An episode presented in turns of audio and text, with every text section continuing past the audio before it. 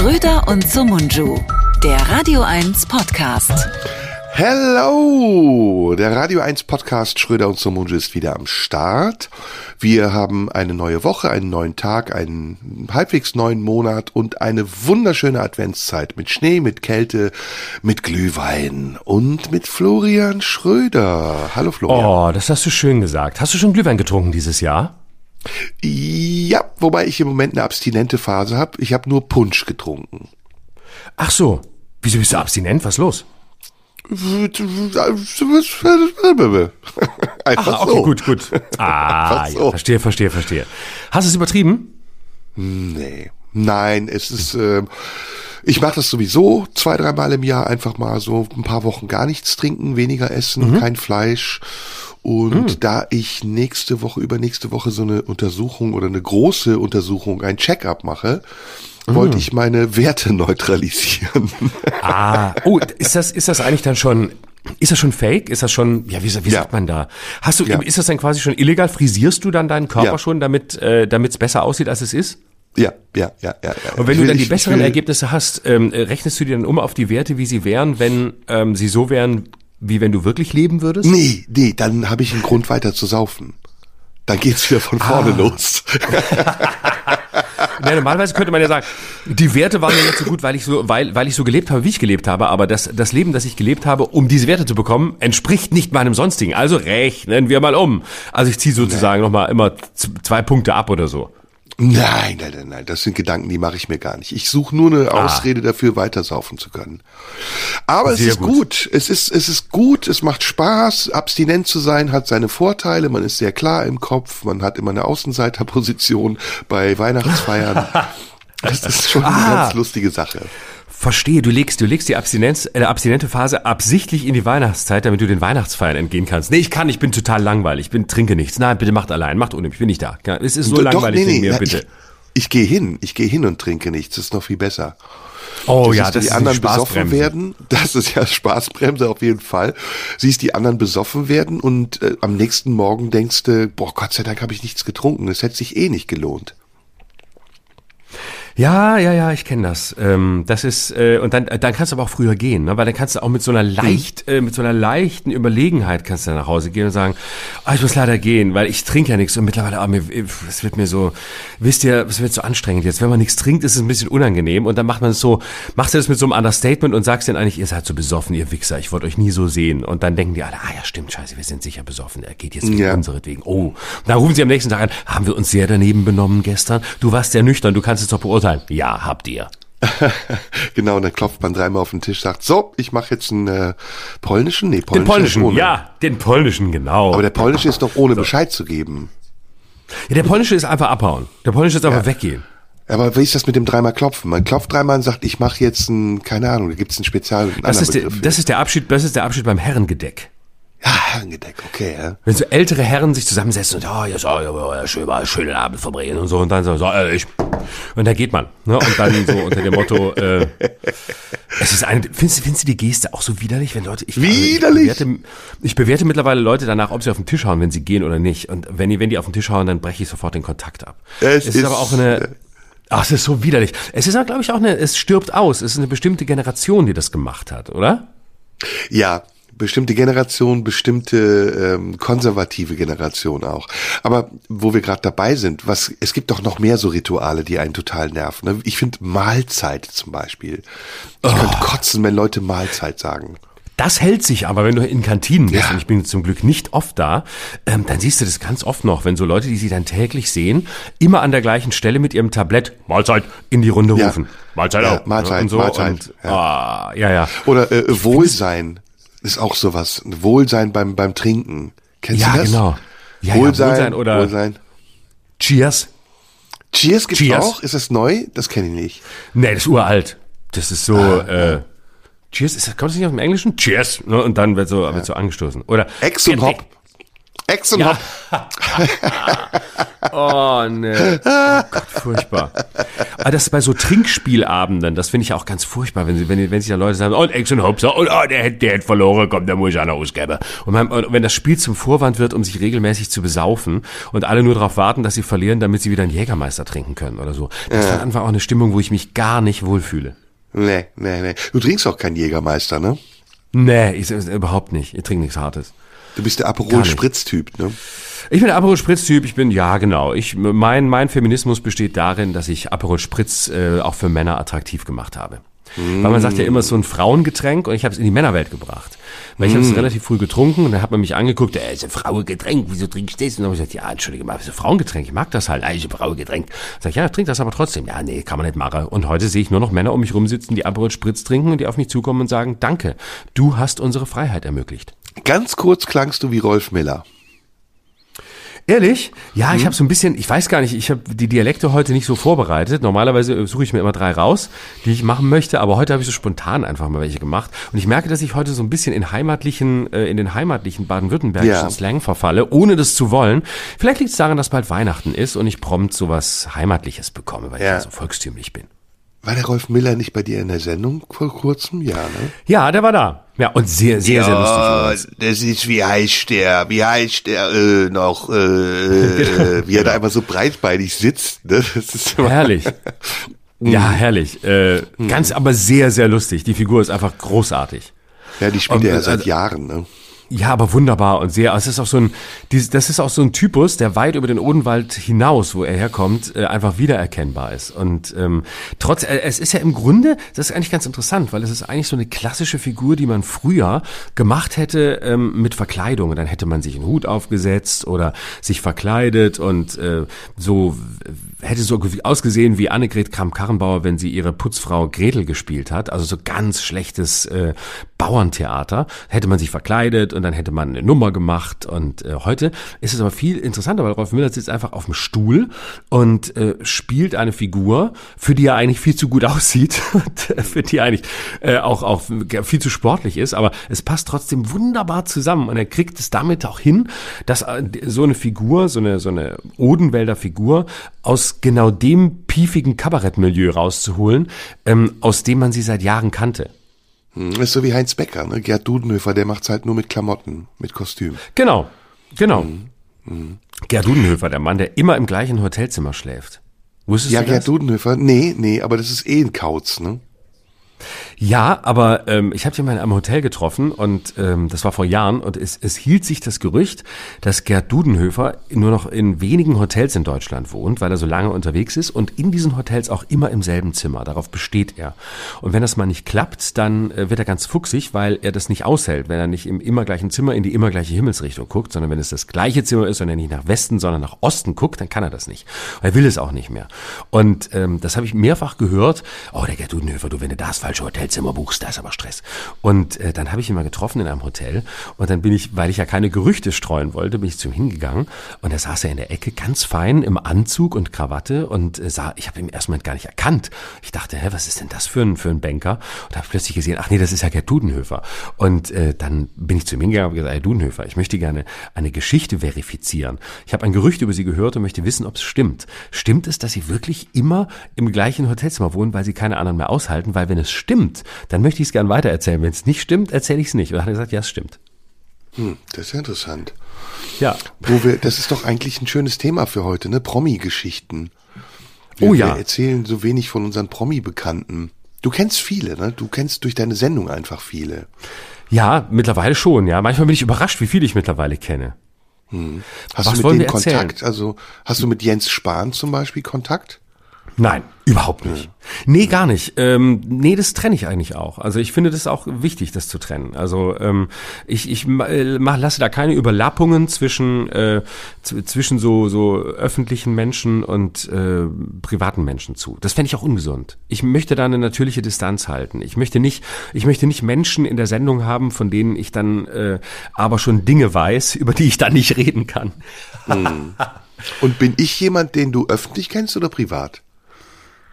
Ja, du bist ja tatsächlich einer der wenigen, bei denen das eine Vermischung ist. Aber das ist auch okay, hm. weil wir reden ja auch hier in einem Podcast miteinander. Und du hast tatsächlich eine Hybridfunktion, die sonst in meinem Leben keiner hat. Ja, das geht mir mit dir genauso. Ist sehr interessant. Ja. Sehr interessant. Und es ist tatsächlich eine, eine Rolle, die oder eine, eine ähm, ja oder äh, ja eine Rolle, die du da einnimmst, äh, mit der ich sehr gut klarkomme und ich sehr schön finde, was mich überrascht, weil ich, weil das eigentlich so eine, so eine, ja, so eine, so eine Twitter-Position ist, mit der ich sonst eigentlich schwer klarkommen würde. Aber bei dir finde ich das, äh, finde ich das sehr stimmig. Hm. Weil es, weil es das quasi weiterführt, was wir im Podcast machen, nämlich eine, eine, ähm, eine Überlappung aus Persönlichem und Öffentlichem. Hm, hm.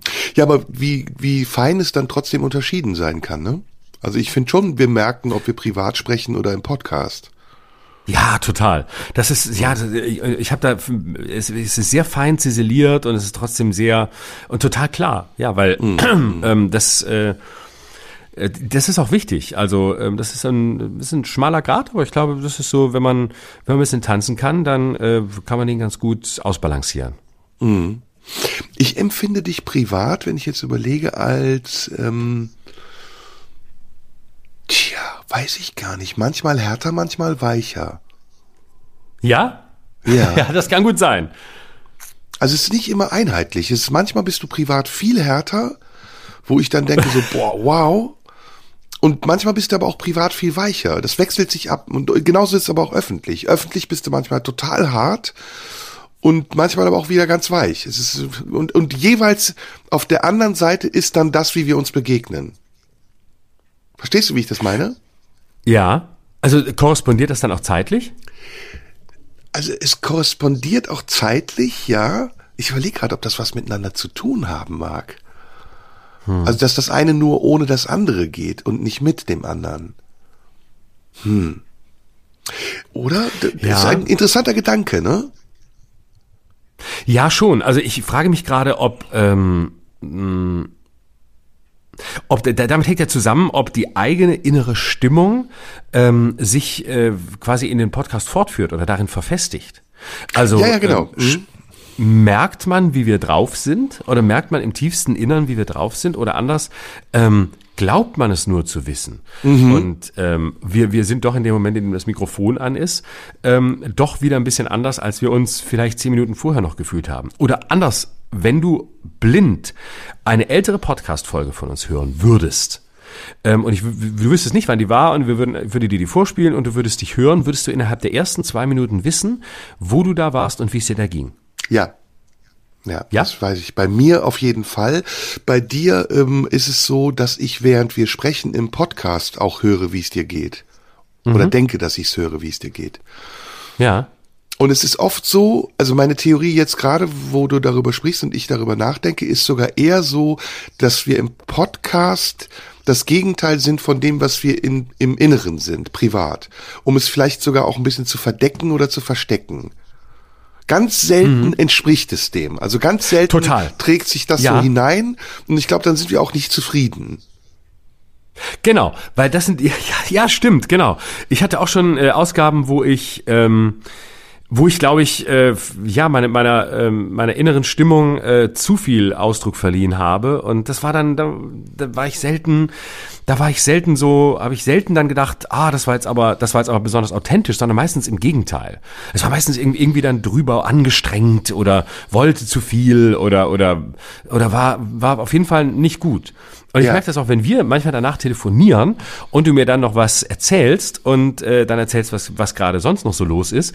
Und ich dann denke, ach guck, das höre ich jetzt, ach, das ist gerade beim Los, das hätte ich jetzt gar nicht gedacht. Ja, ja, genau. Das ist zum Beispiel jetzt wie heute, ne? wenn wir jetzt den Zuhörern die Frage stellen, was denkt ihr? Wie sind wir drauf? Sind wir gestresst? Mhm. Sind wir ruhig, entspannt? Wo sind wir? Was machen wir gerade?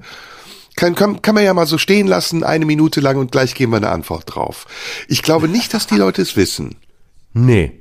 Aber geben wir denn eine Minute die ehrliche Antwort oder geben wir keine? Da ist ja nichts zu verbergen. Wir können die ehrliche Antwort ruhig geben. Es wird ja bei den ja. nächsten Malen wieder so sein wie jetzt, dass eben der Hintergrund nicht sichtbar ist. Und oder wir ja oft, oder, oder wir behalten es für uns. Auch gut. Wir behalten es für uns oder wir sagen es ganz am Ende. Und die Leute müssen raten, ob das, was wir dann gesagt haben, ehrlich war oder nicht. Ja, das ist gut, das ist gut. Das machen wir ganz am Ende. Müssen wir uns nur daran erinnern, Genau. sonst ist es gemein. Genau, also und da müsst ihr natürlich zwei Antworten schicken, wenn ihr schreibt. Da müsst ihr schreiben, also erstens, wahrgenommen habe ich euch so. Zweitens, gesagt habt ihr. C, äh, drittens, und es hat alles nicht gestimmt. Beides hat nicht gestimmt. Wir können Wie ihr gewirkt habt und was ihr gesagt habt. Wir können natürlich auch Antworten vorgeben, ne? aber nee, lass mal lieber der freien Fantasie. Ja, ja. Überlassen wir der freien Fantasie. Okay, gut. Genau, das ist gut. Ja, schön, schön, schön, schön. So, Promi-Geschichten. Wollen, wollen wir ein bisschen über Promi-Geschichten Ja. reden? Was wollen wir erzählen? Ähm, d- du hattest eben die schöne mit äh, Dudenhöfer. Ich überlege gerade, ob ich auch irgendeine schöne Promi-Geschichte habe. Doch, ich habe eine. Ich habe eine. Ich weiß nicht, ob ich Ja. dir die jemals erzählt habe. Ähm, gerade läuft ähm, ein Trailer für einen Kinofilm. Und ich sag noch nicht, welcher Kinofilm das ist. Es ist jedenfalls ein Film mit einem ganz, ganz tollen Schauspieler. Und ähm, ich habe die ja das Handicap würde ich jetzt sagen, manchmal Leute nicht direkt zu erkennen, besonders sehr prominente Menschen. Ich habe da so ein Ich bisschen auch. bin du auch? Das ist Ja, mir unglaublich peinlich. Das ist mir unglaublich Ich, peinlich. ja, ich auch, ich auch. Und vor ein paar Jahren war ich mal auf einer Filmpremiere von einem Freund von mir. Und ähm, das war ein deutsch-englisches, amerikanisches Projekt. Der Film war so mittelmäßig und ich war danach auf der Party und saß neben einem Typen am Tresen, der unglaublich nett war. Ein Engländer aus, aus äh, London. Und wir haben uns unterhalten den ganzen Abend. Ich habe ihn gefragt, hey, was machst du so beruflich? Er hat gesagt, ja, ich bin Schauspieler. Ach, echt cool. Wo spielst du denn? Ja, ich spiele in London. Ach ja, Theater? Ja, ja, Theater und auch Film. Und dann haben wir uns bestimmt den ganzen Abend, zwei, drei Stunden unterhalten, haben zusammen getrunken, alles Mögliche. Und wir waren wirklich, es war ein ganz toller Abend. Und ich habe ihn aber nicht gefragt, wie er heißt. Ich habe das vergessen, ihn zu fragen, wie er hieß. Ähm, Jahre später gucke ich Batman und denk so, der Typ, der diesen Inspektor spielt, sieht diesem Typen ähnlich, mit dem ich am Tresen gesessen habe. Kann das sein, dass der das ist? Und dann war das Gary Oldman. Nein. Dann war das Gary Oldman. Ey, und ich bin aus allen Wolken gefallen. Ich dachte, das war der Typ, mit dem ich gesoffen hab, der einfach ganz Nein. bescheiden gesagt hat, ja, ich spiele Theater und mach ab und zu auch Filme. Ein Oscar-Preisträger. Das war unfassbar. Und der hat jetzt einen neuen Film raus und ich habe ihn wieder gesehen und es ist, Gary Oldman ist eine Wandlungsmaschine. Also es, der sieht wirklich im Privatleben ganz anders aus, den würdest du nicht erkennen. Echt? Ganz krass. anders. Du erkennst den überhaupt nicht. Und in jeder Rolle wiederum sieht er nochmal anders aus. Der hat ja in Batman diesen Inspektor gespielt. Der hat in, keine Ahnung, in wie vielen Filmen mitgespielt. Ein begnadeter Schauspieler. Und so bescheiden, da kann man sich echt eine Scheibe von abschneiden. Ach toll. So, ja, meine Geschichte. Ich find's immer wieder lustig, ähm, zu dem Thema nicht erkennen. Ich finde es immer wieder lustig, wenn, äh, wenn Atze Schröder privat ist und Ja. äh, mitten unter Leuten steht und kein Schwein weiß, dass er es ist. Und, das ist so, und du siehst ihn da rumlaufen und äh, irgendwie eine Stunde vorher war er auf der Bühne und dann läuft er da rum und ist da und sitzt da so und, äh, und niemand weiß, dass er das ist. Und wenn, wenn er da als Atze wäre, würden die natürlich alle anquatschen, aber das ist einfach, das ist so lustig und weil er auch privat so ein super angenehmer äh, Mensch ist, äh, ist es einfach so so schön, weil der auch so eine ganz, der so eine ganz super angenehme, ruhige Art hat, einen ganz ganz tollen Humor und äh, mit dem man und äh, super, der super viel liest zum Beispiel und mit dem man über Bücher reden kann und über über Musik und äh, einfach ja ein ganz ganz toller Mensch, der so ganz ganz bei sich ist und ganz ganz angenehmer, der ist wie so ein Mensch, wo man sagt, der ist einfach angenehm. Also der hat auch so eine, eine angenehme Energie. fast, ne? Ja, aber äh, er ist jetzt weder weder völlig völlig verschüchtert, also ist jetzt nicht so zu phob, so dass man denkt, äh, der weiß nicht, was er hier soll, sondern der ist einfach ein wie so ein ja sagen wir so ein ganz normaler angenehmer Partygast, der da ist, ohne sich besonders wichtig zu machen, der sich jetzt aber auch nicht besonders zurücknimmt oder unsicher ist oder nicht weiß, wie er sich bewegen soll.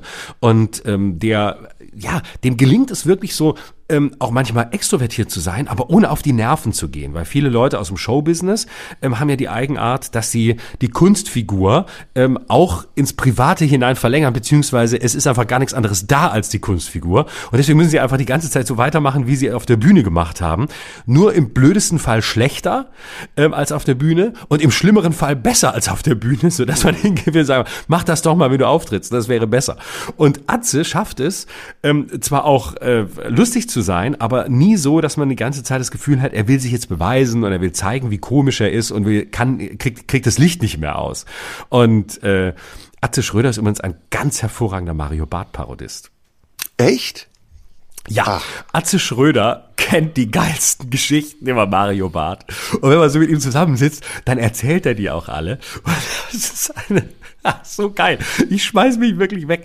Weil das Schöne bei guten Parodien ist ja nicht unbedingt, dass sie, dass sie jetzt immer präzise getroffen sein müssen. Das ist total schön. Aber es gibt auch, es gibt auch Parodien, die sind gar nicht exakt in der Parodie, aber derjenige, der parodiert, verleiht der parodierten Figur eigene Züge, äh, die sie haben könnten, aber nicht haben, aber die, wo du trotzdem das Original in diesen Gesten erkennst. Kannst du verstehen, was eine ich meine? Coverversion, ja, ja, eine, Kla eine ja, genau. Mhm. genau. Und äh, das ist wirklich wahnsinnig lustig. Und er erzählt dann auch diese Geschichten so pointiert und du schmeißt dich wirklich weg. Mhm. Aber die mögen sich eigentlich, oder? Oder sind die sich nicht grün? Das kann ich nicht sagen. Das kann ich nicht sagen. Das weiß, ich, weiß ich gar nicht genau. Ähm, Mag äh, überhaupt ja, ich, Mario Barth? Doch, ja, Paul Ja, Panzer. ich. Du magst ihn auch. Ich auch. Ja. Kann man Mario Barth mögen? Will der das überhaupt, dass man ihn mag? Das kann ich nicht sagen. Also so gut kennen wir uns jetzt nicht, aber äh, ich, ich zähle tatsächlich zu den Leuten, die aufrichtig sagen können, ich hatte äh, noch nie ein Problem mit ihm. Wir haben uns oft getroffen und es ist ein sehr angenehmer und respektvoller Umgang miteinander. Also so, das muss ich wirklich sagen. Ich kann ja jemanden nicht mögen, den ich nicht kenne, aber ich respektiere ihn, würde ich sagen. Ja. Und es ist angenehm. Also das ja und ähm, ja, er hat angenehm, tatsächlich Humor. Echt? Also Humor ja, hat er. Man muss ja, sagen, er also hat ich hab, Ne, Talent ist jetzt ja, das bitte. falsche Wort. Er, er beherrscht sein Handwerk. Ja, absolut, natürlich. Ist ein sehr, sehr guter Stand-up-Comedian. Und das muss man ja. mal, weil man muss das auch mal trennen. Man muss immer sagen, ist jemand ein sehr guter Stand-up-Comedian? Ja, das ist ja, Mario Barth. Ja, Nächste Frage. Ähm, Interessiert mich das Thema? Finde ich das Thema interessant? Dann kann man sagen ja oder nein. Finde ich, dass das Thema gut aufbereitet ist? Also, was weiß ich, ähm, ist Männer-Frauen ein Thema? Ist die Darstellung von Mann und Frau bei ihm äh, angemessen? Findet man das politisch korrekt? Was auch immer, kann man auch wieder für sich beantworten. Kann man ja oder nein finden? Kann man auch, kann man zum Beispiel auch zu dem Ergebnis kommen, ähm, was weiß ich, ähm, finde ich, äh, vieles von dem ist mir zu viel Klischee, aber muss ich sogar drüber lachen? Kann man auch sagen, wäre ehrlich. Ähm, und dann kann man im letzten Moment sagen, finde ich es lustig? Und dann darf man sagen, ja oder nein. Aber ob man es lustig findet oder nicht, ist völlig unabhängig davon, ob er sein Handwerk beherrscht oder nicht und ob er ein guter Stand-up-Comedian ist. Und das ist er. Definitiv. Ich habe ihn einmal live gesehen bei der Fernsehaufzeichnung, nee, mehrfach live gesehen bei der Fernsehaufzeichnung. Und ähm, der hat's drauf. Also der weiß genau, wie er das Publikum bekommt. Ja. Und äh, der hat eine unglaublich gute Energie auf der Bühne. Also der hat wirklich eine gute Spannung. Und ja. er beherrscht, wie gesagt, seine Handwerker. Also er weiß genau, wann er welche Pointe setzen muss, wann er eine Pause lässt ob, wie gesagt, wie du das richtig auch aufgezählt hast, ob man das mag oder nicht, ob die Themen einem passen, das ist ja dann wieder was ganz anderes. Und was ganz, ganz, ganz anderes ist dann, wie er privat ist. Und da kenne ich ihn zu wenig. Ja, natürlich. Genau. Das ja. ist wichtig, dass man das, dass man das trennt. Ja. Mhm. Okay, nächste Geschichte. Wen hast du noch? Ich habe noch eine Geschichte, die habe ich mhm. dir aber, glaube ich, schon erzählt, ist wieder ein internationaler Star. Mhm. Ähm, es gibt ja einen Unterschied wirklich zwischen den ganz großen Stars, die so bescheiden sind, dass man sie aufgrund ihrer Bescheidenheit nicht erkennt. Und es gibt so diese lokalen Stars, die so bekannt sein wollen, dass sie allein durch ihren Habitus auffallen und man letztendlich gar nicht weiß, wer sie sind, aber denkt, sie wären wer. Und mhm. ähm, ich war, und ich habe das extra nochmal gegoogelt, weil ich selbst nicht geglaubt habe, ähm, vor 15 Jahren, 2008 muss es gewesen sein, eingeladen auf den Recklinghausener Festspielen. Habe ich dir das mal erzählt? Nee. Und da nee, komme ich abends, ich, mhm. ich komme abends, ist wieder genau das gleiche wie mit äh, Gary Oldman. Ähm, ich erkenne schlicht und einfach Menschen manchmal nicht, weil ich ja, auch erstens ja. kein Cineast bin und auch jetzt nicht so einen Wert drauf lege, irgendwelche Menschen zu erkennen, sondern wenn ich sie erkenne, gut, wenn nicht, nicht schlimm. Jedenfalls komme ich in meine Umkleide, sitzt ein Typ im Anzug. Zweireiher, Weste, ganz, ganz kleinlaut in der Ecke. Und es war meine Umkleide. Ich stand auch auf der Tür, bin reingekommen und gesagt, Entschuldigung, das ist meine Umkleide, Sie haben sich offensichtlich vertan. Und dann sagte er auf Englisch, excuse me, uh, I don't speak German. Dann habe ich gesagt, oh, you, you're English, you're British. Ähm, dann hat er gesagt, yes, yes, um, I'm British. So, um, is this your, is this your dressing room? Dann habe ich gesagt, yes, it's my dressing room. Can, can you please change the room? Und dann ist er gegangen und ich habe überlegt, äh, warum hat denn der jetzt Englisch gesprochen? Ja, hab aber gar nicht weiter irgendwie nachgedacht und dachte, ja, pff, irgendein Typ halt von einem Orchester oder der einen Vortrag hält. Mhm. Ähm, lange, lange, lange Zeit später, 15 Jahre bestimmt, als der Skandal um ihn war, sehe ich diesen Typen nämlich in House of Cards und denk, Moment mal, das ist ja der Typ, der bei mir in der Umkleide in Recklinghausen saß. Und dann Nein. war es Kevin Spacey. Nein, geil. ja. Der tatsächlich, google das, 2008 äh, auf den Recklinghausener Festspielen einen Vortrag über Shakespeare gehalten hat. Nein, wie geil. Und das, Ach, ist, das ist irre, oder? Ach, nein. ganz bescheiden, ganz, ganz, ganz schüchtern, wirklich schüchtern fast und sehr zurückhaltend und du hättest nie im Leben gedacht, dass dieser Typ so bekannt ist. Irre, oder? Krass. Das kann ja. ich mir aber auch vorstellen, dass ich den nicht erkennen würde. Also es ist mir auch bei, bei Schauspielern passiert mir das ganz oft, weil genau wie du bin ich jetzt eben auch keiner, der jetzt ständig im Kino sitzt und auch nicht immer alles mitkriegt. Und äh, dann denke ich jedes Mal, oh, warte mal, wer war das und so, dann muss ich mir das immer erklären lassen. Und dann ist es mir immer wahnsinnig peinlich, wenn ich dann, äh, wenn, wenn man dann vorgestellt wird und äh, dann weiß man nicht, wer das ist und oh, das ist immer schrecklich. Aber das ist ja, das ist ja auch situativ bedingt. Ne? Also es gibt jetzt eine Story, Roger Federer war bei ähm, ähm, Dingsbums Noah, wie heißt der mit Vornamen nochmal? Ähm, Trevor. Der, Trevor Noah Trevor in Noah. der Talkshow. Mhm. Und da ja. hat er eine Geschichte erzählt, die ist, bestätigt das eigentlich. Er war nämlich in London und sie hatten noch einen drei, vier Stunden Slot zwischen Abflügen. Und dann hat ähm, Roger Federer gesagt, lass doch nach Wimbledon fahren und einen Kaffee trinken. Die haben da so eine mhm. Cafeteria und da würde ich gerne einfach jetzt noch ein bisschen abhängen. Und dann sind die zum Eingang gefahren und da stand eine Wächterin und hat dann gesagt, ja, wer sind Sie denn? Und dann hat er gesagt, ja, ich bin Roger Federer. Und dann hat sie gesagt, haben Sie eine Mitgliederkarte? haben Sie einen Mitgliederausweis? Dann hat er gesagt, Nein. sorry, habe ich nicht dabei. Dann hat sie gesagt, ja, äh, dann können Sie nicht rein. Und dann hat er gesagt, sorry, ähm, ich bin Roger Federer. Hat sie gesagt, ja und, äh, ich bin, ich bin die und die. Haben Sie einen Mitgliederausweis? Und dann hat er gesagt, Entschuldigung, und er, er, sagt das im Interview so total sympathisch und bescheiden, sagt, es wäre ihm fast peinlich gewesen. Er hätte dann gesagt, entschuldigen Sie, ich habe das Turnier hier achtmal gewonnen. Und in dem Moment Nein. hätte er selbst überlegt, ob er es acht oder siebenmal nur gewonnen hat. und daraufhin gab es jetzt von, mehr. Und sie hat ihn einfach nicht erkannt. Und sie hat ihn nicht erkannt, weil sie nicht damit gerechnet hat, dass er Roger Federer ist. Und man ist ja automatisch Nein, Mitglied, wenn man das Turnier gewinnt. Ja, geil. Ähm, die Reaktion von Wimbledon übrigens war lustig. Der Verein hat dann gepostet öffentlich, dass er das ganz äh, schrecklich bedauert und er jederzeit in die Cafeteria kommen könnte, auch ohne Mitgliederausweis. Nein, geil.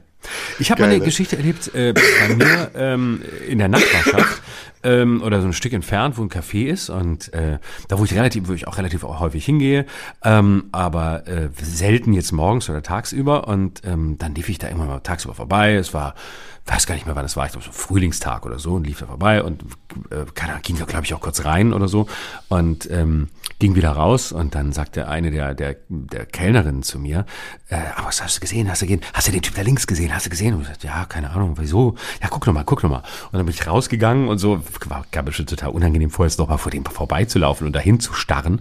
Dann habe ich versucht so zu gucken, dass man nicht sieht, dass ich gucke, was meistens nicht gelingt und bin aber vorbeigelaufen, habe angeguckt und gesagt, ja, was weiß ich, sympathischer Typ, äh, äh, ja, gut angezogen, äh, äh, Cappy auf, aber ganz, ja, ganz sympathischer Typ, saß da und hat irgendwie Espresso getrunken und irgendeine Zeitung gelesen.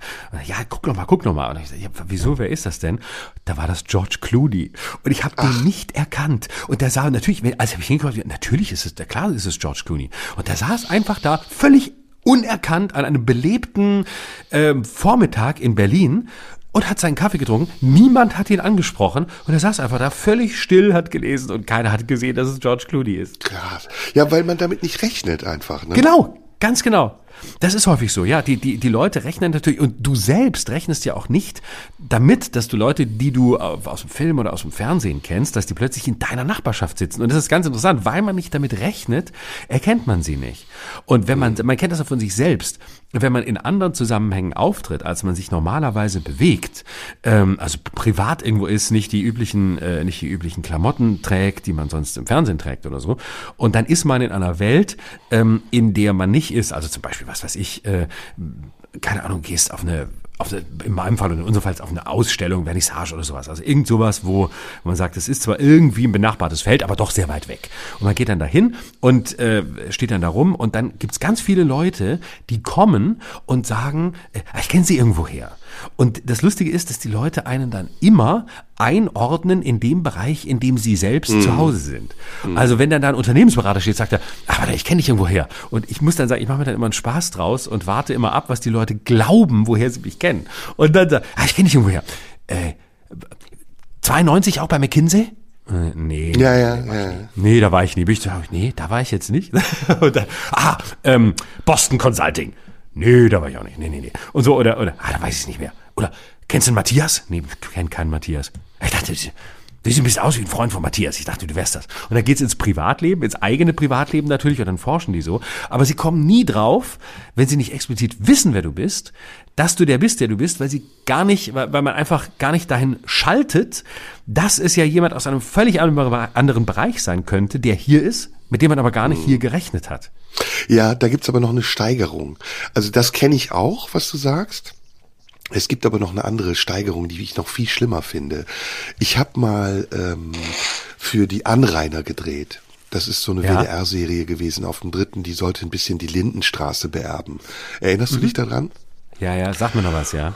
Und da war ich noch sehr jung und das war einer meiner ersten Drehs oder ein festes Engagement in einer Hauptrolle in einer ähm, wöchentlichen Abendserie und da ich keine Erfahrung hatte, dachte ich so, ja, jetzt bin ich ein Star, ne? Also jetzt jetzt bin ich durch, jetzt kennt mich einfach jeder und ähm, habe lange von dieser Einbildung gezehrt und irgendwann ähm, hat der Sender dann auch Autogrammstunden organisiert und ähm, das waren so Events, wo wir dann in so einer Bude standen, mitten in der Stadt, am Appellhofplatz in Köln oder ähm, irgendwo am Wallrafplatz. Und ähm, wir sind dann dahin gekarrt worden, durch den Hintereingang der Bude rein und vor dieser Bude standen ellenlange Schlangen von Leuten, die Autogramme haben wollten. Und die sind dann immer einzeln vorgetreten. Und ich als Teil dieses Ensembles hatte dann irgendwann mal eben meinen Einsatz, bin auch zu dieser Bude gefahren und da kam dann wirklich einer nach dem anderen mit fünf Autogrammkarten in der Hand und sagten, Herr Sumunchu, Sie machen das so toll. Ich bin Ihr größter Fan. Ich gucke wirklich jede Folge. Und meine Tochter könnten Sie hier bitte auch noch für Jessica unterschreiben. Und meine Frau sind ganz große Fans von ihnen. Und dann kommt der nächste und die nächste und, und jeder hält so eine kleine Rede, ne? Und während du das machst, denkst du so, tja, ich bin halt ein Star, ne? Mich kennt hier jede Sau. Und die Tochter und die Frau und was weiß ich wer, die sind alle meine Fans. Dann ist die Autogrammstunde vorbei und du gehst durch den Hinterausgang der Bude wieder raus und niemand guckt dich an. Keiner. Geil. Und du denkst so, äh, oh äh, Oh es ist so, es ist so fake, weil es ist halt auch dieser Moment, dieser arrangierte Moment, den Leuten suggeriert. Manche kommen auch, ohne dass die wissen, wer du bist und sagen einfach, sie finden dich toll. Ja, genau, ja, ja, genau. Ne, ja, weil sie denken, hey, das ist jetzt ein Bekannter, ich muss den kennen. Das ist ein Promi. Ganz toll, ja, ja. Ja, ja. Ne? Was ich sehr genieße ist, wenn sie kommen und dir Komplimente machen und äh, sie wissen aber gar nicht, wer du bist. Und, ja. Äh, aber sie wissen nur, sie kennen dich und, und, und machen dann Komplimente. Und dann ist es sehr lustig, diese Komplimente einfach laufen zu lassen und zu merken mit der Zeit, dass sie jemand anderen meinen als dich. Und irgendwann ja. kommst du dann darauf, ah, er verwechselt mich jetzt mit dem. Ja. Ah, den ja. meint er, okay. Aber das manchmal, ist dann schon unprofessionell, das, ne? Dass manchmal halte ich das aber aufrecht. Ah, du hältst es aber auch aufrecht. Mhm, ja. Mit wem verwechseln die dich denn? Mit wem verwechseln die dich denn? Also ganz häufig kommt, ähm, da, dass ich, äh, dass ich mit, äh, also entweder mit Christian Ehring verwechselt werde. Das liegt aber daran, dass das äh, Extra 3 direkt vor meiner Sendung läuft. Das ist auch noch hintereinander. Und klar, wir sind natürlich ein etwa ähnliches Alter und so. Und äh, ja, das war ganz toll. Es war ganz toll bei Extra 3, sagen die dann. Und wissen Sie aber, wissen nicht, wie heißt er? Ja, ja, finde ich auch. Mache ich auch gern. Mhm. Schöne Sendung. und äh, äh, tatsächlich hat mir ähm, äh, Sebastian Puffpaff wurde relativ häufig mit mir verwechselt schon. Und er kommt dann, da hat er mir mal gesagt, es kostet mich so an, dass die Leute immer zu mir kommen und zu mir sagen, wie gut sie meine Parodien finden. Da habe ich gesagt, ja, muss es ja mal lernen, dann, dann passt es auch. und dann äh, und dann wird und dann gibt's noch den den ganz beliebten äh, den ganz beliebten Typen, der so tut, als würde er dich nicht kennen, äh, weil er ähm, sich selbst nicht in der Position dessen sehen will, der jemand anderen kennt und damit unter dem vermeintlichen Promi steht. Ich hatte hm. neulich jemanden, wo, wo ich nicht sich, sicher war, ähm, der zu mir sah, der, der kam so zu mir, mich lange mit mir unterhalten und so, ähm, war auch im privaten Umfeld und ich kannte den nicht und wir unterhielten uns über alle möglichen Themen und irgendwann fragte er mich nach einer Viertelstunde, was ich denn mache. Und ich so, ja, ich mache so Kabarett und Comedy und so. Da wollte er ein bisschen was wissen und so, ja, ich habe keinen Fernseher, ich kenne es nicht, ich habe keinen Fernseher. Und dann gesagt, okay, alles klar. Und dann erzählte er kurz danach, sagt er, ähm, ich habe übrigens lange Zeit äh, neben dem Fernsehmoderator gewohnt. So, ich gucke keinen Fernsehen, ist mir alles egal. Und dann, ah, sag ich, ah, okay, neben wem denn? Äh, in Hamburg. Und dann sag ich, wer war das denn? Ah, warte, warte, warte. Ah, dieser Sportmoderator. Oh Gott, Sportmoderator, da gibt's ja so viele. Alexander Bommes. Nein, nein, nein, nein. Äh, keine Ahnung, da habe ich da rumgeraten und äh, ja, das geht äh, warte, warte. Nee, nee, äh, der mit B. Und dann habe ich gesagt, mit B? Ah, Johannes Bekerner. Nein, nein, nein, nein. Reinhold Beckmann, ja genau, Reinhold Beckmann, genau, genau. Weißt du was, zehn Jahre neben dem gewohnt. Ich habe den gar nicht gekannt. Ich habe den gar nicht gekannt. Und dieser Stolz in der Stimme, den eigenen Nachbarn nicht zu kennen. Ey, hab den ah, ja, ja, ich habe ja. ich hab zu dem gesagt, hallo Reinhold, ich wusste ja nicht, dass der das ist. Ich habe das war halt ein Reinhold, der Reinhold hat halt neben uns gewohnt. Mit seiner Family ganz nett und so ganz sympathischer Typ. Und da habe ich halt der Reinhold irgendwann, ganz am Schluss, ganz am Schluss haben wir erfahren, dass er im Fernsehen ist. War mir aber auch egal. Ich habe weiter Reinhold zu ihm gesagt und so. Übrigens, der Reinhold, ganz normaler Typ, ganz normaler Typ war auch nur mit ganz normalen Leuten befreundet, mit der Friseurin und, und, und mit der, ganz normal. Also es war so ganz interessant, dieses Spiel, äh, es ist so, so, ein, so ein Spiel auch mit Autorität. Ne? Also auf der einen Seite, ich gucke kein Fernsehen, aber ich habe neben dem Fernsehmoderator gewohnt, so ein bisschen stolz und dann aber gleich wieder, ja, ja, aber ich habe ihn natürlich nicht gekannt. Ich wusste nicht, neben wem ich gewohnt habe, unter dem Motto, niemals äh, würde ich mich herablassen, äh, zu behaupten, dass ich im Schatten eines Fernsehmoderators lebe. Deswegen habe ich ihn nicht gekannt. Und ganz am Schluss erst war er der ganz normale Reinhold, einer, der zufällig im Fernsehen war, kurz wieder Aufwertung und dann gleich wieder, ja, aber er war mit ganz normalen Leuten befreundet. War einer von uns. Mhm. Das war sehr lustig. Vielleicht zum Abschluss, welcher Promi war denn derjenige, der dich am meisten enttäuscht hat? Also wo du dachtest, der ist total nett und dann hast du ihn kennengelernt und der war das letzte Arschloch. Traust oh du dich Gott. das zu sagen? Warte, da muss ich jetzt wirklich überlegen. Oder er war ein Arschloch oder, äh, oder du dachtest, er war ein Arschloch und war total nett. Kannst ja auch machen. Ha. Also tatsächlich war unter denen, die einen schlechten Ruf haben, der netteste Mario Barth. Mhm. Ähm, und weiß ich, oh, weißt du, wem ich mich total getäuscht habe? Das ist, der mhm. ist schön. Ähm, ich habe ähm, die schönste Erfahrung, die ich gemacht habe mit einem Künstler, den ich immer für einen arroganten Schnösel gehalten habe und dessen Kunst ich auch nie mochte. Nicht, weil er schlecht ist, sondern weil es mich nicht erreicht hat. Und dann traf ich ihn und es war mir so peinlich, wie ich ihn eingeschätzt habe, war Westernhagen. Und ich habe mit dieser Ach. Musik nie was anfangen können. Es ist aber wirklich, er ist ein toller Musiker, aber es hat mich einfach nicht, es war nicht meine Musik, nichts. Und dann habe ich immer, dann habe ich den so gesehen und die ganze Attitüde, ich fand, ach, ich war auch immer Grönemeyer-Fan schon als Kind und es waren ja immer so die zwei Lager, Grönemeyer oder Westernhagen. Und es war einfach nicht meine Welt. Und irgendwann bei einer, äh, ich war wo war das? Genau, bei so einer Award-Verleihung, wo ich mir meine Laudatio gehalten habe, hat er einen Preis bekommen.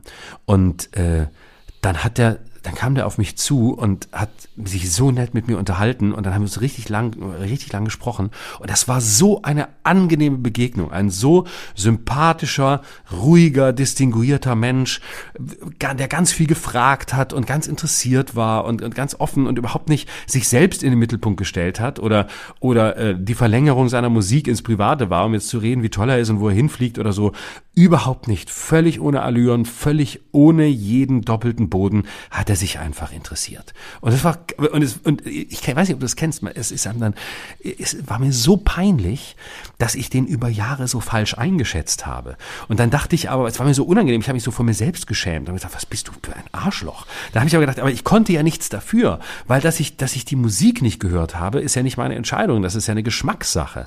Und dass ich den jetzt auch nicht intensiv verfolgt habe, sondern nur oberflächlich und dass ich ihn da so wahrgenommen habe, das war halt so. Aber ich, es ist mir dann so wahnsinnig peinlich, ich kam mir so niederträchtig vor. Hm. Krass. Ich hatte es am heftigsten ähm, bei Edmund Stoiber. Positiv überrascht? Ja. Ja. Ja? Ich hätte nie gedacht, dass ich mit Edmund Stoiber auch nur einen Satz wechseln könnte, ohne Ja. mich total über den aufzuregen. Und ich habe ähm, jedes Mal, wenn ich ihn getroffen habe, war ich total begeistert von ihm. Komisch, ne? Hab mich im Nachhinein Mhm. Ja, auch immer geschämt dafür. Also es war so. Ja, guck. Du kannst ja nicht Edmund Stoiber nett finden, bist du bescheuert. Ja, Aber ja. es ist über- ein ganz aufgeschlossener, kluger, mittlerweile alter Mann, der äh, total offen ist, also der wirklich auch für, für neue Dinge offen ist, der einem sehr, sehr gut zuhört und ja, ein, ein anregender Gesprächspartner ist. Egal, ob man mit ihm jetzt politisch auf einer Linie ist oder nicht, aber das fand ich sehr, sehr angenehm. Du kennst ihn ja auch, ne? hast ihn ja sicher auch erlebt. Getroffen habe ich ihn mal, ja. Uh, da habe ich, da habe ich noch eine sehr ähnliche Geschichte. Äh, so, ich muss gestehen, so ähnlich ging es mir ein bisschen, nicht ganz so krass wie dir, aber ein bisschen mit Friedrich Merz. Und zwar saß ich neben dem mal bei einer Veranstaltung letztes Jahr und ich wurde dahin platziert und das wusste ich nicht. Und dann habe ich mich, dann saß ich neben ihm und dann habe ich mich relativ lange mit ihm unterhalten. Und äh, auch das hatte wirklich nichts mit dem zu tun, was man von ihm in der Öffentlichkeit wahrnimmt. Ähm, und äh, er hat wirklich auch so private Geschichten erzählt und äh, von früher aus, aus, aus seiner Familie und, äh, und das war so, das war so reflektiert und so und, und über, über Schwierigkeiten und Verhältnis zu seinen Kindern und sein, seine eigenen Versäumnisse früher und es war so reflektiert und klug, dass ich mit im Lauf des Gesprächs fast vergessen habe, wer er ist. Also das heißt, ich hatte irgendwann das Gefühl, ich rede einfach mit irgendjemandem, der mir gerade was aus seinem Leben erzählt. Und ähm, ich musste wirklich danach diese beiden Bilder wieder übereinander kriegen. Und äh, er sagt auch irgendwann in dem Gespräch wörtlich zu mir, wissen Sie, ich bin ja eigentlich viel liberaler, als die Leute immer glauben. Und das fand ich so einen interessanten Satz. Und dann habe ich aber danach gedacht, na ja, und dann, als ich ihn wieder im Fernsehen sah und wieder in politischen Debatten sah, dachte ich, na ja, du tust aber auch alles dafür, dass man dich nicht als liberal wahrnimmt. Also du versuchst jetzt auch gar nicht so rüberzukommen. Und dann kam ich tatsächlich in eine, in eine Frage, die ich für mich bis heute nicht final beantworten konnte. Ich fragte mich nämlich dann, ob ich die Tatsache, dass Friedrich Merz privat so anders war, als man ihn öffentlich kennt, ob ich das als sehr, sehr professionelle Haltung würdigen soll, unabhängig von dem, was ich von ihm politisch halte und auch unabhängig von dem, was ich privat von ihm halte. Ob ich das einfach für große Professionalität halten soll, dass auch ein Politiker äh, eine private andere Rolle spielt oder ob ich ihn jetzt noch mehr für einen widerlichen Populisten halten soll, der einfach alles tut, um zuzuspitzen und im Gespräch zu bleiben. Oder drittens, ob ich einfach systemisch sagen soll, ja, Politik funktioniert ihren Regeln, private, der private Friedrich Merz funktioniert nach seinen Regeln. Vielleicht sind auch die beiden Seiten, also die halbprivate, die ich von ihm kennengelernt habe, und die öffentliche, beide nicht repräsentativ, sondern beide müssen funktionieren in diesem Umfeld. Und der Oppositionschef und konservative Politiker Friedrich Merz muss ebenso funktionieren. Übrigens habe ich das häufiger bei Konservativen erlebt, dass sie privat viel angenehmer sind, als man sie öffentlich kennt. Ich auch. Ich auch. Ganz häufig, also Scheuer viel mehr. gehabt. Ja. Und ich hatte Total wirklich, und das lustig. ist jetzt, ja, ja, das ist eine These. Ich weiß nicht, ob die wirklich Politik instrumenteller verstehen. Und auch das ist noch keine Wertung. Also ob die einfach sagen, okay, das politische Geschäft erfordert, dass ich dies und jenes tue und ähm, wir müssen so und so agieren, damit es im politischen Geschäft funktioniert, damit wir wiedergewählt werden, damit wir gehört werden, damit wir ähm, unsere Gesetzentwürfe durchkriegen. Und das ist, da, da, da funktioniert das nach bestimmten Regeln, aber die gelten halt da. Punkt. Also es wird vielleicht mehr als Rollenverständnis verstanden. Und bei, ich habe häufiger bei Linken und Grünen festgestellt, dass ähm, sie ihre Grundüberzeugungen äh, immer sehr vor sich hergetragen haben. Ja. Und auch zum Teil anstrengend vor sich hergetragen Ja, haben. kann Fast ich oft, genau manchmal auch fast, bestätigen. Manchmal auch fast enger waren. Also so vom und so und ähm, ja, fast oft war, muss ich gestehen, waren konservative Politiker auch humorvoller, auch was Ja, was den Humor und absolut. das Lachen über sich selbst angeht. 100 Prozent Und- unterschrieben. Ja. Na? Und, und bei, bei eh- tendenziell eher Linksliberalen ist mir oft aufgefallen, auch bei linksliberalen Intellektuellen übrigens, äh, Ja. dass sie, ähm, dass sie viel ähm, Verkrampfter sind. Ver- Ja, ja, genau. Verkrampft ist das richtige Wort, genau. Und ähm, und so äh, und und immer noch mal klar machen müssen, dass sie auf, dass sie ja hier wirklich auf der, auf der richtigen Seite stehen und dass, dass, dass der Kampf sich lohnt und dass das Thema wichtig ist und, und dass, dass man die Opposition, dass das doch so nicht geht und, und natürlich ist es leidenschaftlicher und es ist viel engagierter und du spürst auch, dass die, dass die wirklich zum Teil, dass sie wirklich was ändern wollen, dass sie zum Teil leiden unter den Zuständen und dass sie sich einsetzen, dass da ganz viel Engagement ist. Aber äh, trotzdem kam es mir manchmal, ja, engagierter, aber zugleich auch ein bisschen verkrampfter vor. Hm. Ist das, das ist, sehe ich genauso und ähm, ist auch ein Phänomen, was mich beschäftigt hat lange, weil ich das immer wieder erlebt habe in meiner Talkshow, dass ich mit, genau wie du es beschreibst, den konservativen Politikern viel besser klargekommen bin, als mit den Politikern, denen ich eigentlich eher nahestehen würde. Ja, genau. Und genau. zum Teil sogar bis zu wirklich ganz extremen Beispielen, also zu, zu AfD-Politikern sogar, sage ich jetzt ganz offen, äh, wo, wo mich Welten von trennen politisch und ich am Ende dachte, boah, der ist aber irgendwie entspannt. Also der kann sogar mit meinen Jokes umgehen.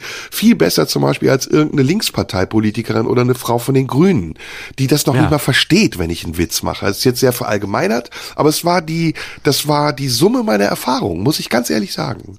Also, Ja, sag mal, äh, tatsächlich, tatsächlich ist es auch so, dass, ähm, ja, um noch einmal einen kleinen Schritt da weiter zu bitte, gehen, bitte, bitte. Ich, habe nur noch ein Thema, ich, was äh, ich damit verbinden Ja. will. Okay, wunderbar, machen wir gleich. Geht, geht auch nicht mehr lang. Ähm, aber was, äh, was ist das? Ich habe auch häufig das Gefühl, ich ma- ja, These.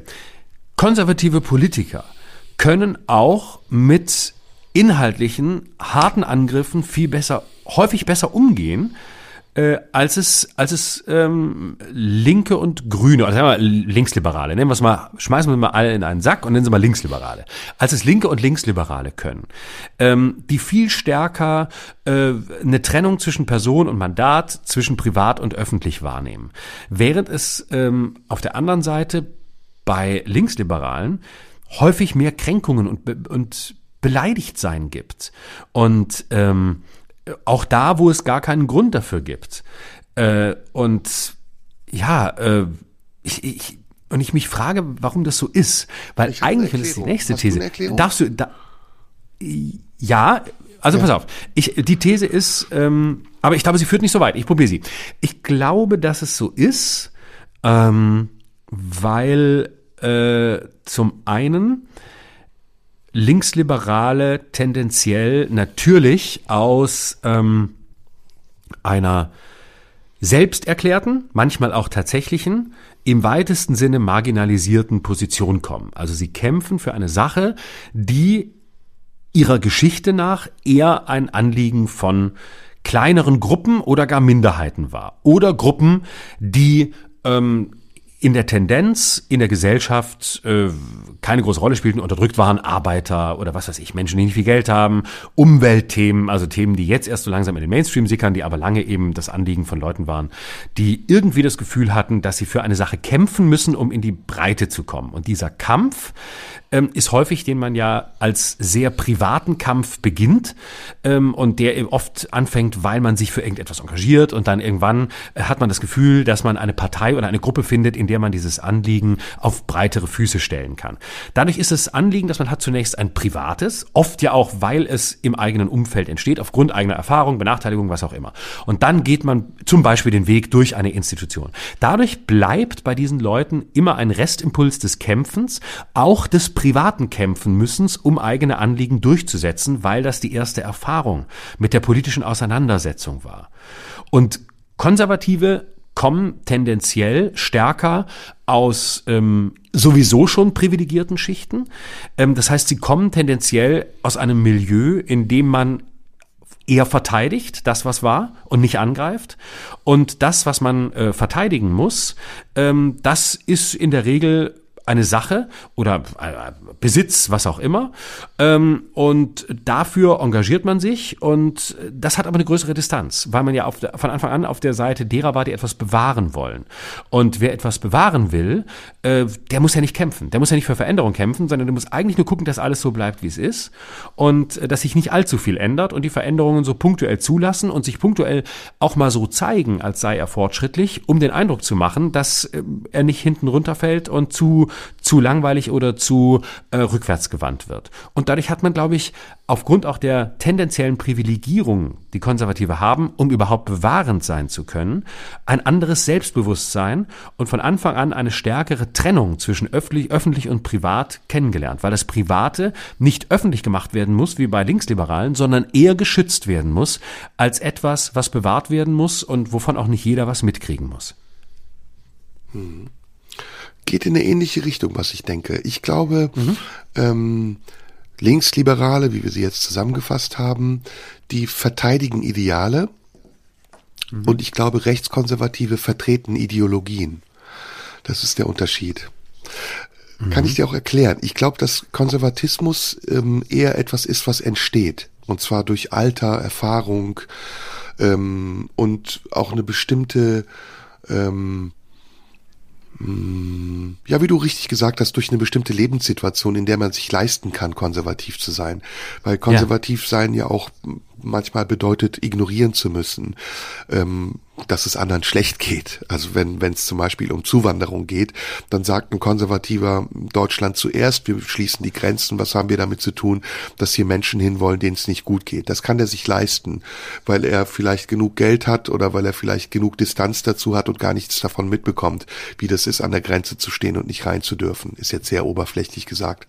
Ja. Ähm, ich glaube aber, dass das auf der anderen Seite bei den Idealen so ist, dass das Entscheidungen sind, die sich im frühen Alter ergeben, weil man sich ähm, durch sein Elternhaus, Elternhaus beeinflusst, engagiert oder ähm, das erleben wir jetzt zum Beispiel jetzt bei der Klimabewegung auch. Das ist ja eine sehr junge Generation und ich glaube, dass das auch sehr viel mit deren Erziehung zu tun hat und mit deren Erleben, die sie jetzt in ihrer Jugend ähm, das sie jetzt in ihrer Jugend haben und das sich ins Erwachsenenalter fortsetzt. Es gibt ja auch dieses Beispiel der hängen gebliebenen Linken, ne, also die dann irgendwann so um die 60, 70 sind und immer noch so aussehen wie die 14, 15-Jährigen und diesen Idealen immer noch nachhängen, also irgendwie nicht reif geworden zu sein scheinen. Ja. Und ich glaube, das ja, ja. ist der das ist so der entscheidende Unterschied, wobei ich das nicht bewerte. Also Christian Ströbele, äh, ein Paradebeispiel vielleicht für jemanden, der bis an sein Lebensende seiner, seinen politischen Idealen treu geblieben ist, ist für mich keiner, der hängen geblieben ist, sondern ist für mich sogar mhm. eher ein Vorbild gewesen für jemanden,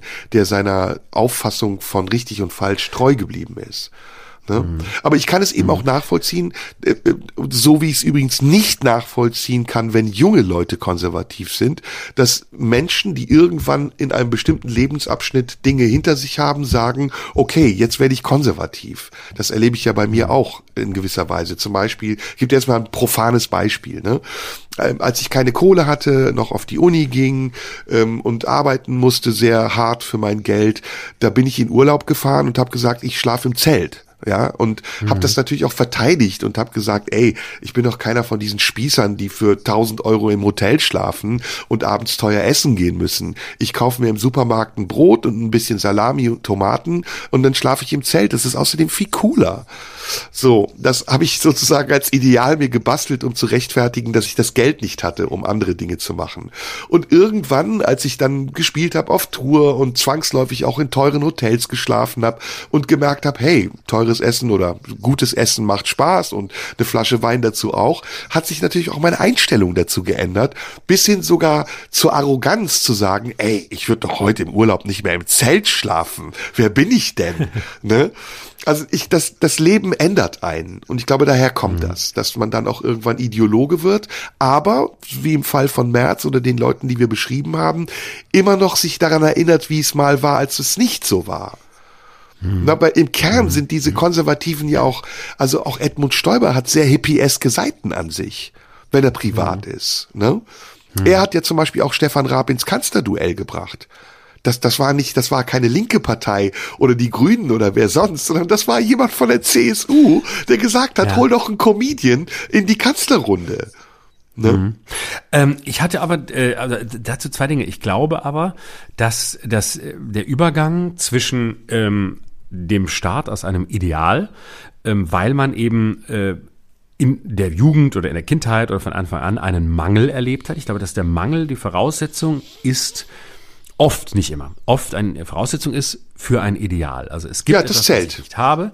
Genau, genau, ganz genau. Daraus entwickelt sich etwas, ähm, kann sich etwas entwickeln, weil eine Leerstelle entsteht, weil eben nicht alles schon da war und weil eben noch nicht alles ähm, perfekt ist und äh, sondern ja Brüche da sind, äh, auch Grenzen da sind, ökonomische, welche auch immer. Und dadurch ähm, ist man gezwungen, äh, aus dem Mangel heraus ein, ein, ein Ideal zu entwickeln, welches auch immer, ein künstlerisches oder handwerkliches oder von mir aus eben politisches.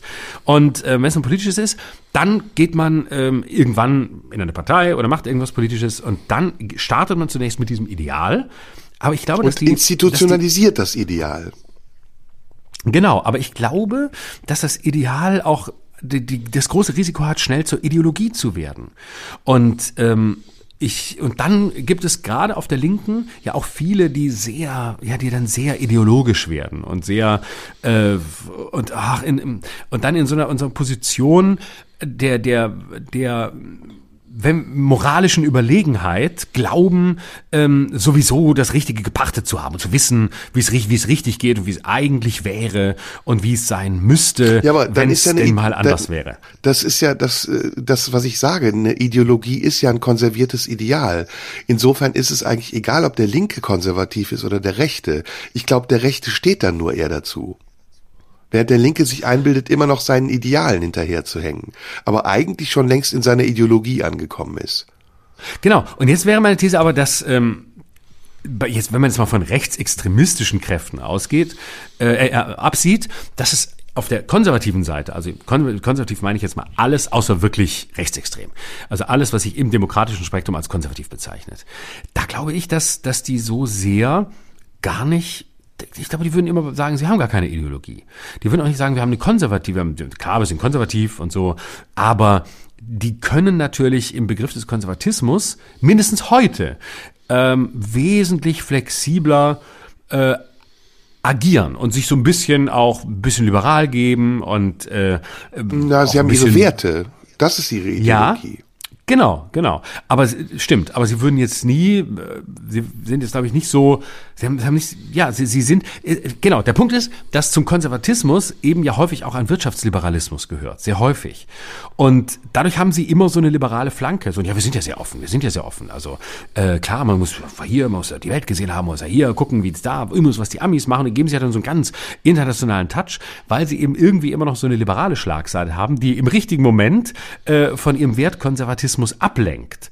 Und ähm, deswegen ähm, glaube ich, dass, oder habe ich den Eindruck, dass Konservative da heute ähm, mindestens befreiter agieren ja, können. Ja, ja. Ich habe, ich gehe noch einen Schritt weiter. Also wenn wir mhm. jetzt schon so frei denken, lass uns noch einen Schritt weiter gehen.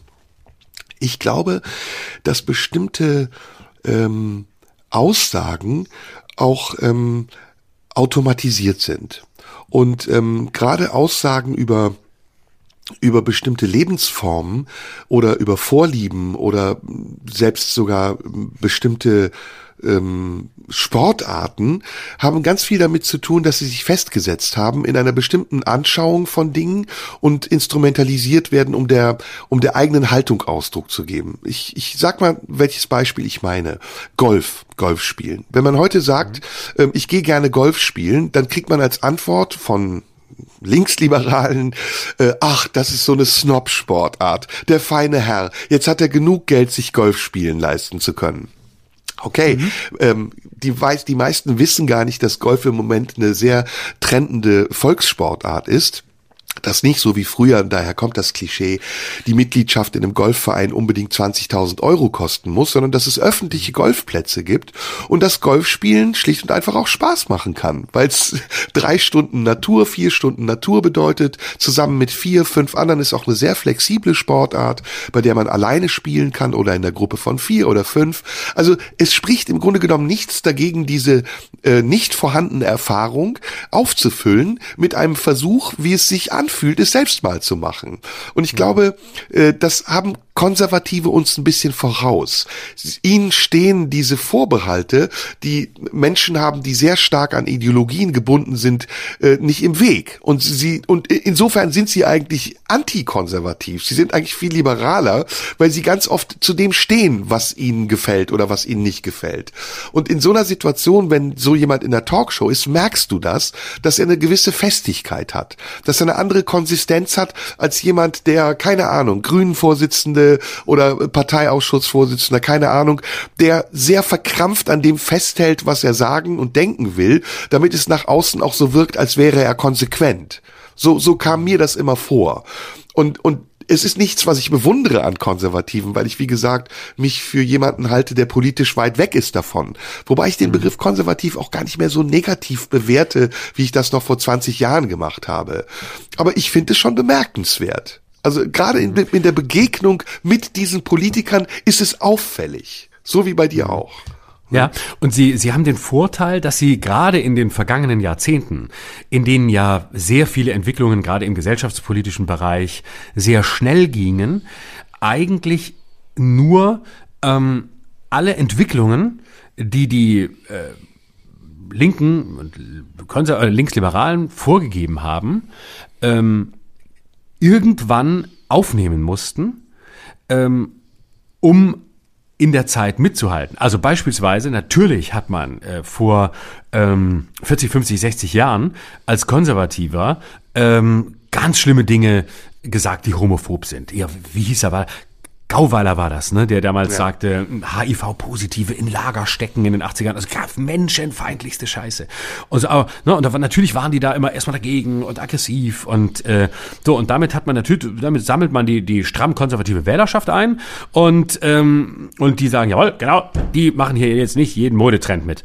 Und ähm, so, und dann weiß man aber eigentlich als Konservativer schon, okay, äh, das machen wir jetzt mal ein paar Jahre, wir müssen hier eine Position besetzen, weil wir müssen, wir müssen jetzt dagegen sein. Und ich glaube, da gibt es ganz viele Konservative, die sagen, es ist mir doch scheißegal, ob jemand schwul ist. Ich habe auch schwule Freunde. Aber nach außen müssen sie halt sagen, nee, wir müssen hier, unsere Position ist konservativ und unsere Wähler, ein Teil unserer Wähler findet das scheiße, also vertreten wir das. So.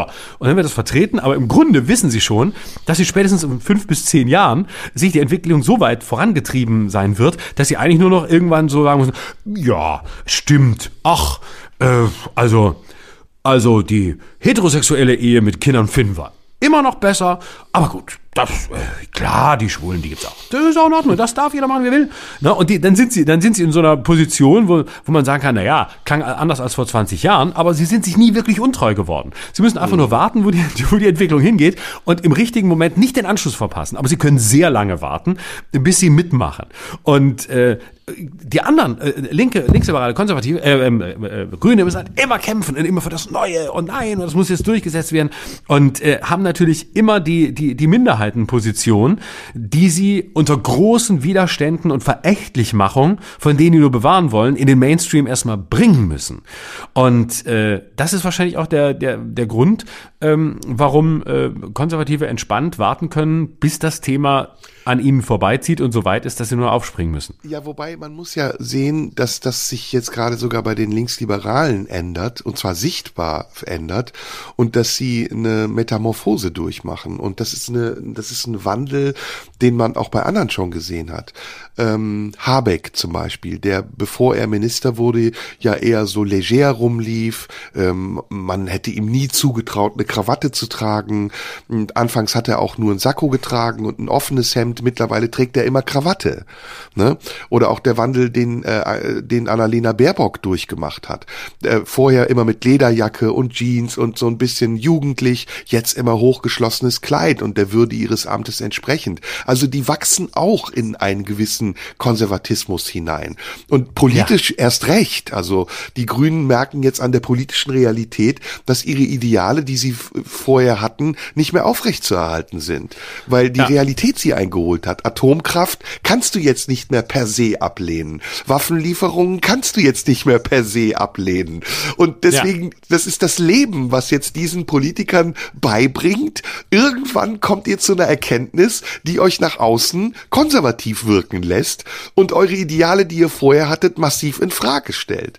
Oder ja. ein anderes Beispiel, letztes Beispiel. Stefan Raab hat diesen Wandel auch öffentlich sichtbar durchgemacht. Wie ist der am Anfang aufgetreten? Mit Cargohosen, Turnschuhen, T-Shirts und irgendwann verschwand die Cargohose und es wird eine Jeans. Irgendwann waren die Turnschuhe weg und es waren Anzugsschuhe und am Ende hat er einen Sakko getragen. Ja, also das, das kannst du bei vielen Menschen nachvollziehen, dass sie im Alter ja. konservativer werden. Und ich finde das auch gar nicht schlimm, ehrlich gesagt. Ganz oft, ja, ja. Ja, und ich, ich frage mich immer, ähm, es heißt ja dann häufig, ja, äh, bei denen, die, die irgendwann, sagen wir mal, sich verändert haben oder gar die Fronten gewechselt haben, muss man sozusagen. Ne? Das, die dann wirklich sagen, am Anfang links werden sehr konservativ werden, ja, ist ja auch so, ein, so einer geworden, wie kann er, guck mal, wie der früher war, der war viel geiler. Ne? Und dann denke ich mir, ja, aber ich weiß es nicht. Ich bin immer noch befremdeter über Menschen, die ewig den gleichen Idealen anhängen. Ja, Berufsjugendliche und sich gar nicht, Horror. ja, oder sie und sich gar nicht ändern und immer noch sagen, ja, also, dafür haben wir schon mal 50 Jahre gekämpft, da war schon, dafür haben wir schon mal 50 Jahre gekämpft, dafür war immer noch nicht gut. Und so, also das finde ich dann, da, da, muss ich dann sagen, also stehen gebliebene Linksliberale oder Linke, ähm, die mit 70 immer noch so so argumentieren wie wie vor 50 Jahren und immer so, als hat nichts verändert, hat sich nichts verändert, alles gleich geblieben, wir kämpfen immer noch, guck mal, da ist immer noch gleich. Ja, oder die ihre, oder die ihre Rebellion stilisiert haben, so wie Thomas Gottschalk. Der genau. sieht ja aus und wie, ne, der sieht ja. ja. aus wie ein veredelter Punk. Das ist ja ein Edelpunk ja. im wahrsten Sinne des Wortes.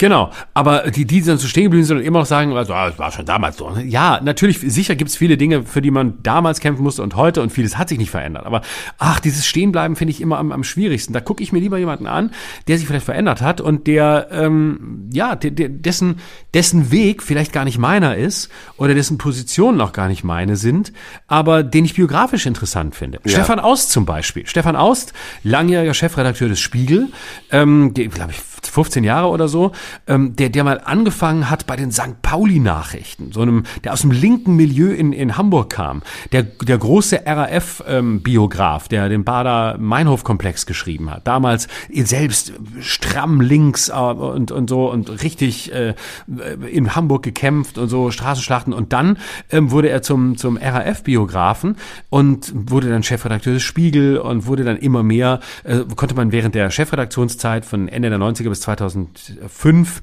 oder 90er bis 2005 auch genau erleben, wie er dann auch immer, immer mehr zum Geschäftsführer wurde und immer mehr, immer, immer, immer mehr auch zum Unternehmer und mhm. ähm, zu jemandem, der ja eigentlich fast, ide fast ideologiefrei war und der sagte, ja, wir, wir sind Nachrichtenmagazin, das muss ich verkaufen und wir machen halt, was funktioniert. Und wir machen, und der Spiegel wurde, wurde erzählender, wurde bildstärker und äh, wurde auch, auch tatsächlich erfolgreicher.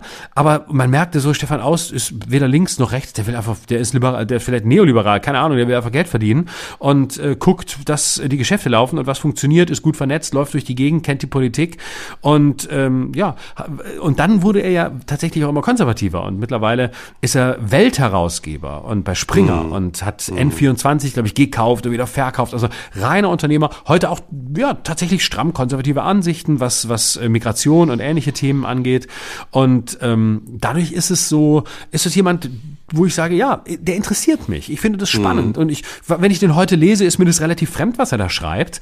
Aber ich würde nie sagen, oh, guck mal, der war damals bei den St. Pauli-Nachrichten. Ich fände es viel dramatischer, wenn er immer noch bei den St. Pauli-Nachrichten wäre und irgendwie in, in Hamburg in besetzten Häusern leben würde oder so. Mhm.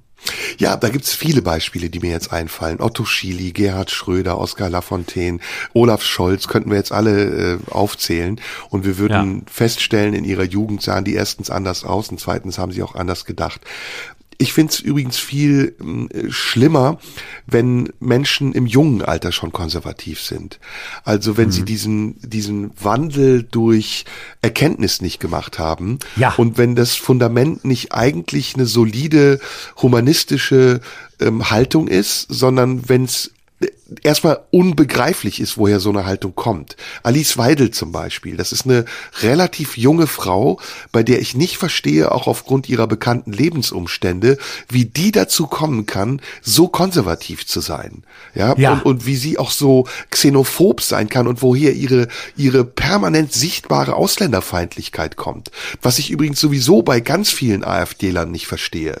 Ne, wo, warum haben die diese ganz tief sitzende Abneigung gegen alles, was fremd ist? Warum bezieht sich ihre gesamte politische Auffassung immer auf die Paranoia davor, dass irgendwelche Menschen aus dem Ausland hier hinkommen könnten, um ihnen ihren Lebensraum und ihre Privilegien wegzunehmen? Ja. Das haben die doch Ja. nie in ihrem Leben erlebt. Und das werden sie auch nicht leben, weil sie schon überprivilegiert sind.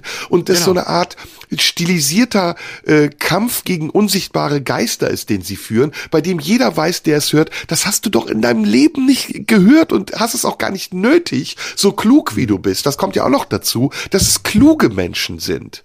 Ne, also ich weiß nicht, ob du diesen Arzt kennst in der NRW-Landtagsfraktion der AfD, der unglaublich kluge Reden hält, wo du denkst, wie kann so ein Typ in der AfD sein?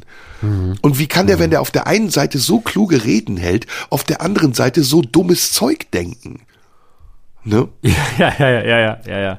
Ja, aber das ist, glaube ich, dann wieder, das ist ähm, Rationalität und Emotionalität. Und äh, die Angst vor dem Fremden kann, äh, die, die, die fehlgeleitete Angst äh, oder Paranoia vor dem Fremden macht nicht halt vor intelligenten Köpfen.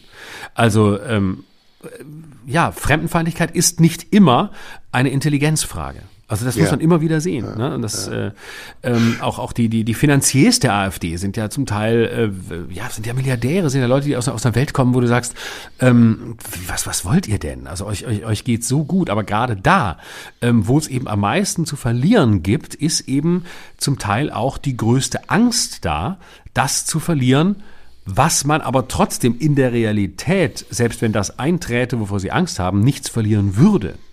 Kennst du eigentlich Konservative, die links geworden sind im Laufe ihres Lebens oder die, sagen wir mal, konservativ anfingen und progressiv wurden? Super Frage, super Frage. Hm.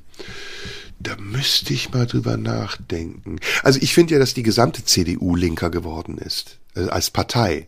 Das kann man schon sagen. Die CDU, die vor 30 Jahren noch CDU war, die ist mit der heutigen CDU nicht zu vergleichen. Die junge Generation, äh, Paul Ziemiak und wer auch immer, das sind Leute, die, die sind, ja, linksliberal eher als, als rechts.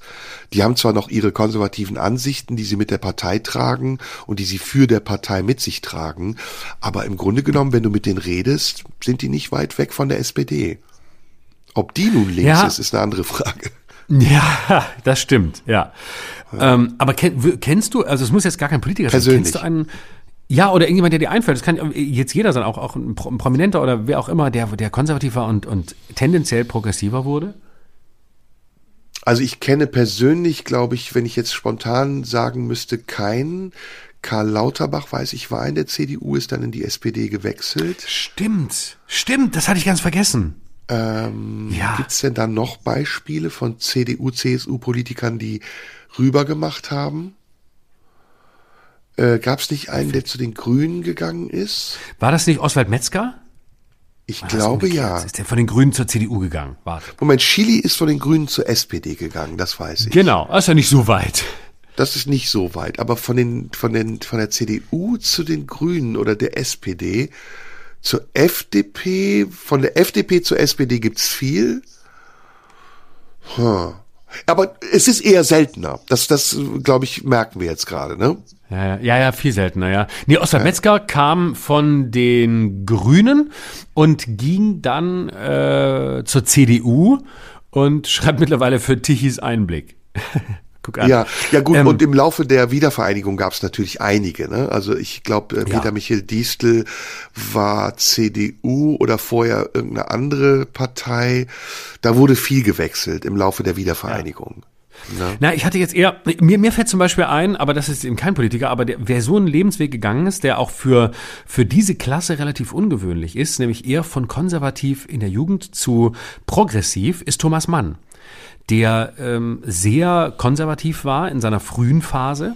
Ähm, also wenn man die Betrachtungen eines Unpolitischen liest, die er ja später zurückgezogen hat, ähm, das ist stramm konservativ, sehr kriegsbegeistert im Ersten Weltkrieg, ähm, sehr deutschnational, ähm, damals sehr, als er dann auch geheiratet hat, äh, Katja Pringsheim, die ja schon, also seine Frau, die ja auch äh, aus den bedeutenderen Verhältnissen kam und die, die ja auch das, das Geld mitbrachte, was ihm ja auch äh, ein Leben lang vorgeworfen wurde, also dass er ins Geld eingeheiratet hat, wo man auch merkte, der wirkte wie so ein junger Aristokrat selber nicht aus dieser Schicht kam, aber ganz jung, ganz konservativ wurde, weil er einfach dazugehören wollte, weil er zu einer gewissen privilegierten Schicht gehören wollte.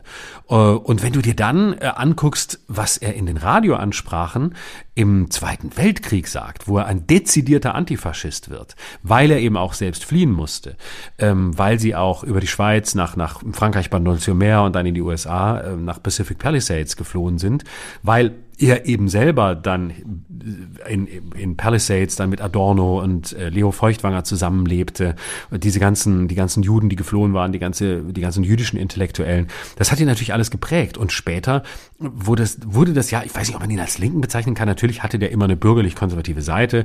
Auch die Bücher spielen ja immer im, im bürgerlichen Milieu und es ist natürlich, es geht so ein Elitismus von ihm aus. Aber tatsächlich würde ich bei dem sagen, der hat seine anfänglichen Positionen, die sehr konservativ waren, komplett verlassen, zum Teil widerrufen und ist später ja, vielleicht kein Linker, aber ein Antifaschist geworden und, und, ja, so ein Linksliberaler vielleicht geworden, was ein erstaunlicher Weg ist für jemanden, dem es so wichtig war, ähm, zu den höheren Kreisen zu gehören. Hm. Ja, das gibt's, es gibt beides, klar. Es ist ja auch letztendlich das Spannende daran, ne, dass man äh, nicht gebunden sein muss und dass man ja auch mit sich und seinen Positionen immer wieder äh, arbeiten muss, um herauszufinden, wo man jetzt jeweils in der Gegenwart steht. Und das finde ich ja auch gerade, das ist das Schöne und der Unterschied zwischen Ideal und Ideologie, dass eben wir bestimmte Ideale haben, nach denen wir uns ausrichten, aber manchmal daraus auch Ideologien entstehen, die uns viel zu sehr binden an etwas, was gar nicht mehr unserer Lebensrealität entspricht. Ja. Das, das, da sind wir nicht alleine, da gibt's, glaube ich, auf der Welt sehr, sehr viele. Aber ähm, jetzt ist es zu spät für das Thema, was ich eigentlich besprechen Ach, wollte mit dir, nämlich okay, Schein und Sein. Ist nicht schlimm, oh. ist doch überhaupt nicht schlimm. Nee, weil ich, gerade diese Frage mir auch gestellt habe diese Woche ähm, und es kommt zufälligerweise unser Gespräch auch automatisch drauf, was ist Schein, was ist Sein. Aber lass uns das dann bei einer der nächsten Gelegenheiten besprechen. Finde okay. ich nämlich sehr spannend gerade, weil das ja auch uns betrifft. Ähm, wie stellen wir uns in der Öffentlichkeit dar? Äh, wie korrigieren wir uns in der Öffentlichkeit?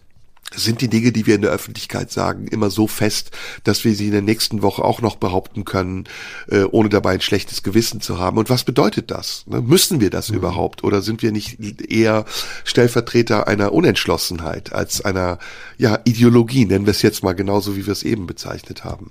Aber das, finde ich schön. Stellver Stellvertreter der Unentschlossenheit finde ich einen sehr schönen Begriff. Ne, das ist, denke ich auch, gibt gut wieder, was wir empfinden, oder?